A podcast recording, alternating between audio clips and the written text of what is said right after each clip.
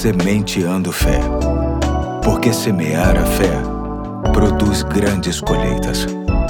Olá, hoje é quinta-feira, dia 21 de dezembro de 2023. Aqui é o pastor Eduardo e te convido a caminhar comigo em mais um ponto da série O Natal está no ar, lendo o texto de Lucas, capítulo 2, de 4 a 11, que diz: Assim José também foi da cidade de Nazaré da Galiléia para a Judéia, para Belém, cidade de Davi, porque pertencia à casa e à linhagem de Davi. Ele foi a fim de alistar-se com Maria, que lhe estava prometida em casamento e esperava um filho. Enquanto estavam lá, chegou o tempo de nascer o bebê. E ela deu à luz o seu primogênito, envolveu em panos e colocou numa manjedoura, porque não havia lugar para eles na hospedaria.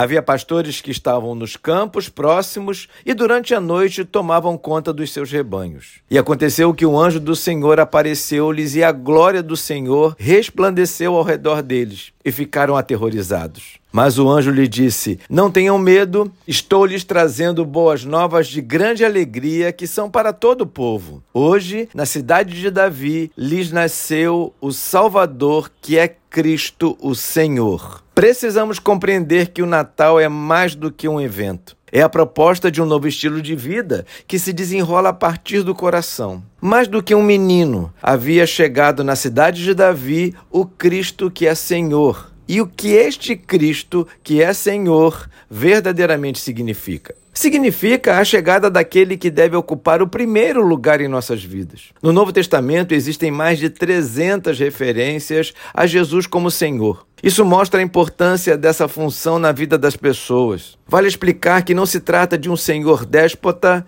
tirano e opressor. Ao contrário, Jesus é o Senhor que nos conduz à liberdade e à maturidade. Na verdade, é notório o quanto eu e você precisamos de um líder, de uma pessoa que nos conduza nas decisões e direções que precisamos tomar. Só que esse líder precisa ser firme, muitas vezes enérgico e preciso em suas orientações, já que rebeldia e teimosia são marcas bem presentes nos seres humanos. É por isso que cabe bem o fato dele ser o nosso bom pastor. Entenda, as figuras do pastor, ofício de cuidador de ovelhas na Palestina, e ovelhas, animais altamente dependentes, representam muito bem a relação entre Jesus e os homens. Ele é o nosso pastor e nós, ovelhas do seu rebanho. A semente de fé de hoje ressalta que o Natal também pode ser celebrado com a chegada do nosso Senhor e bom pastor, capaz até de dar a vida pelas ovelhas. E isso é maravilhoso. Pois bem, hoje eu fico por aqui e até amanhã, se Deus quiser.